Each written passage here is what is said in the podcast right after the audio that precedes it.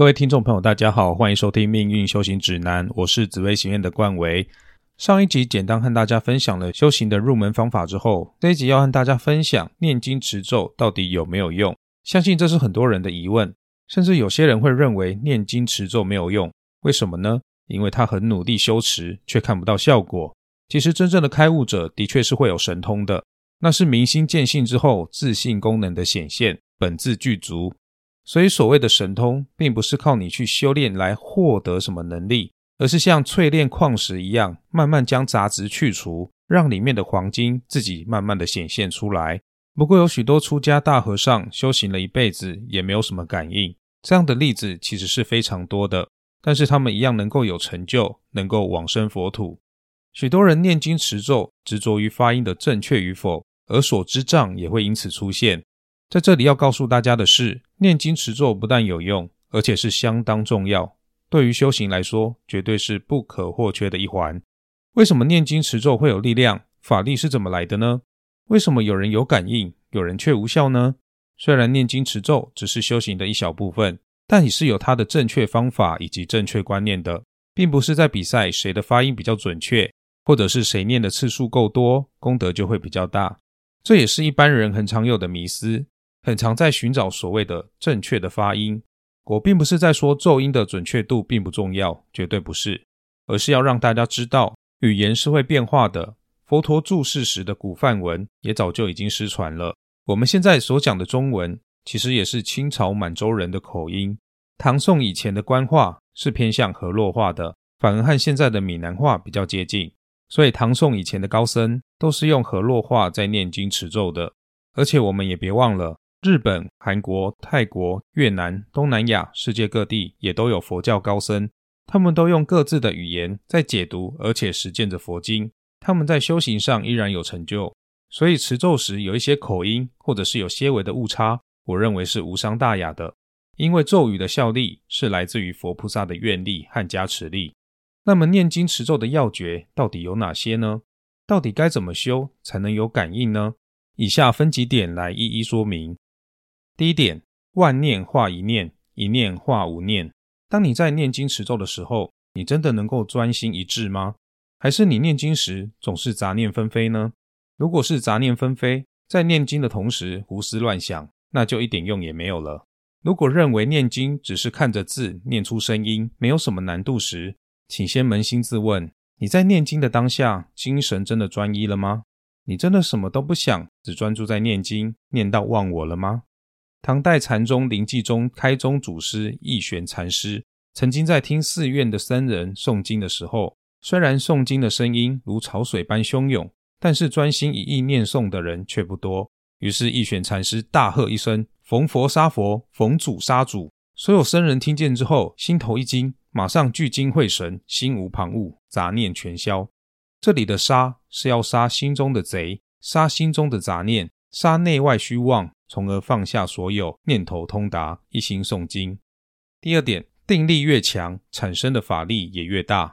一般人没有定力，所以产生的效果不像修行境界高的人那样灵验。那么定力是从何而来的呢？是从禅定来的。除了禅定之外，有些人每天持续不断的念经。从杂念纷飞一直训练到保持一念一心不乱，然后再从一心不乱的境界达到无念的状态，这也是训练定力的一种方式。透过念经来保持专一，借由每日不间断的做功课来训练自己。所以，如果你是有需要的时候才念，那绝对会没有效果的。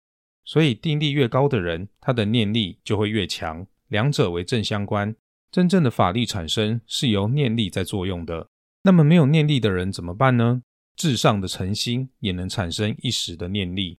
举个佛经里的例子，一个人平时怎么念圣号都没有效果，但是有一天他掉进海里，即将灭顶，于是就狂喊菩萨，结果此时却能触动到菩萨的心灵，把呼声传到菩萨那里。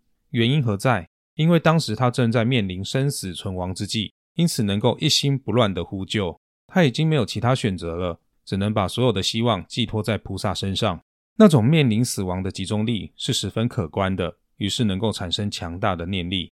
第三点，诚意正心，修行的发心要正确。我们要阅读佛经，了解佛菩萨他们所发的愿，并依照他们的愿力去执行。有人说，做坏事前可以先念经，这样就能用来消掉明天要犯的罪。这真的令人啼笑皆非。如此没有诚意的念经持咒，非但不会有效果，甚至还是侮辱了佛菩萨。佛菩萨虽然十分慈悲，不会惩罚你，但是金刚护法可不会轻易饶恕你的。心怀不良企图来念经，这样也有人相信，我也不晓得该说什么了。第四点，消业障。念经之后还要消业障，不是念完就算了，因为业障也会阻碍我们修道正道。首先，我们念完经之后要回向，回向后还要立誓永不再犯。如果破了誓言，我们仍然是在造罪。再来是诚心的忏悔。有人将经咒的功德回向给冤亲债主来消业障。目的是要让对方消除怨念，并且求得对方的原谅。佛菩萨受你日夜不断诚心念经的感应，自然会从中调解。不过，如果对方怨念不消，那么这个因果你还是逃不掉的。但是，只要业障减轻了，经咒的感应也会越迅速。第五点，功过不相抵。念经有念经的福报，作恶有作恶的恶报。因缘成熟时，福报会应验，但是恶报也一样会来临。两者各不相干，所以并非念经持咒无用。在《言喻经》里，佛陀将恶业比喻为盐巴，将善业比喻为清水。将一两把盐巴放入一碗水里，水便会因为太咸而难以入口；但是将一两把盐巴投入河水之中，经过巨量的河水稀释之后，我们便尝不出河水中的咸味了。善业和恶业不会相互抵消，而是同时存在。我们可以把人生当作是喝水的过程。每一口都会同时喝下盐巴和清水，也就是同时承受着善报和恶报。当我们不断修行、行善积德，就像是在碗里不断加入清水，代表恶业的盐巴就会不断的被稀释。虽然盐巴还在，但是我们已经尝不出咸味了。这就是所谓的重业轻报。而如果我们不行善，反而作恶，就像是在碗里不断添入盐巴，从能够尝出咸味的那一刻开始，我们便会感受到明显的恶报了。第六点，观想佛菩萨加持。念经时要观想佛菩萨放光加持，目的也是要消业障，加速感应。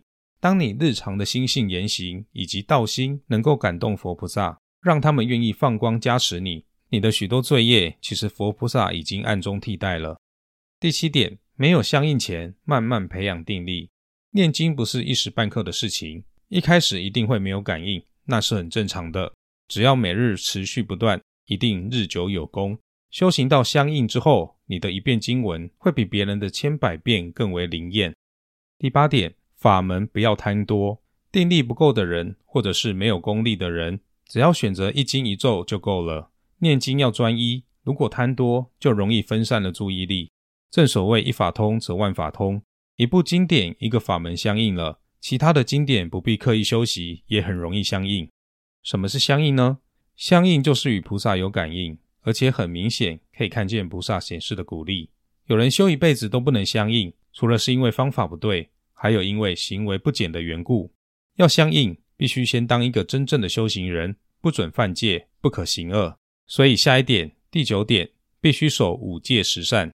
守五戒十善是最基本的条件，办不到的人是完全不可能与佛菩萨相应的。什么是五戒？一不杀生，二不偷盗，三不邪淫，四不妄语，五不饮酒。此处的不饮酒，对在家居士而言，就是不要喝醉，浅尝尚可，醉了就是犯戒。那么十善是哪十善呢？一不杀生，二不偷盗，三不邪淫，四不妄语，五不绮语，六不两舌，七不恶口，八不悭贪，九不嗔恚，十不邪见。而且修护法也是必须严格持戒的。这已经是最低限度的要求。正因为护法具有破魔除障的大威力，所以你一旦破戒，护法也会毫不犹豫地离你而去。第十点，了解经文。一开始没办法完全看懂经文没有关系，懂一点也很好。六祖慧能以《金刚经》中的一句“因无所住而生其心”而开悟。相信在众多的经典之中，总有属于你的一首四句偈。许多经文都是至理，我们可以先背下来。等到因缘具足的时候，我们总会明白的。第十一点，悟经帮助开悟。要如何悟经呢？平时要过正常的生活，不可执着，随缘自在，时时关照自己的起心动念，并且观察别人的言行举止。当你熟知经文治理时，也许你的确明白文意，但是你一时体会不了。也许某年某月某日，你看到了一些事情，突然间你会在心中惊觉：啊，原来如此，原来如此，原来这就是经文中所说的什么什么什么。这就是悟了一些道理。有些人因此悟了空性，明心见性。所以我认为，没有生活的缘，单凭道理及思考是很难开悟的。我们必须要有生活经验以及人生经历来作为牵引。出世生，入世修，入世才能修菩萨道。这里是命运修行指南这一集的念经持咒要诀就分享到这里。祈愿各位都能将这些观念内化到日常的生活以及修行之中，能够对佛法有更深的体悟，也早日感应到念经持咒的妙用。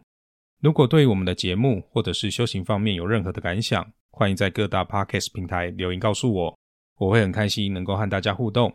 我是冠维，我们下集见，拜拜。